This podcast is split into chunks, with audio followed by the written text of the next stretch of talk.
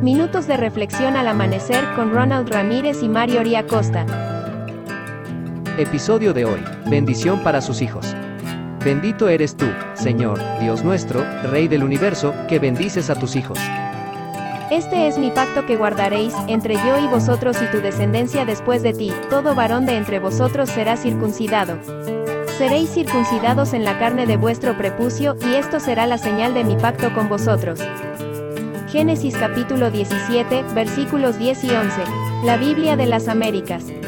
Uno de los milagros registrados en la vida de Abraham es la circuncisión, cuando el Señor se le aparece y habla para confirmar el pacto que hizo con él y con su descendencia establece como señal del pacto, la circuncisión. En ese momento Abraham tenía 99 años, una edad bastante avanzada para este procedimiento. Algunos registros indican que él mismo se circuncidó y otros que otra persona lo hizo. La recuperación debe haber sido muy compleja, sin embargo, al tercer día, siendo uno de los más dolorosos, se encontraba en la entrada de su tienda a la hora más calurosa del día. La razón de estar allí es que acostumbraba hacerlo para poder realizar actos de bondad con los viajeros que por allí transitaban. Aparte de atenderlos, dándole alimentos, agua y un lugar para descansar, aprovechaba la oportunidad de cumplir la misión y hablarles del plan de salvación. Fue en ese momento cuando tres viajeros celestiales pasaron por aquel lugar, entre ellos estaba el Creador y Abraham pudo recibirlos y conversar con ellos.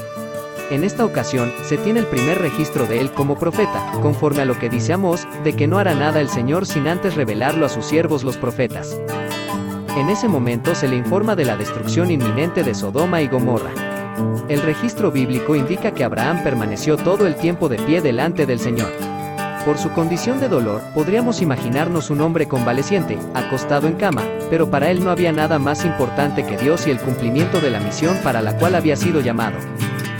Nada, ni aun su propio sufrimiento se interpuso en ello y por su fidelidad tuvo la oportunidad de recibir en su casa tan honorable visita. La recuperación de Abraham es un verdadero milagro.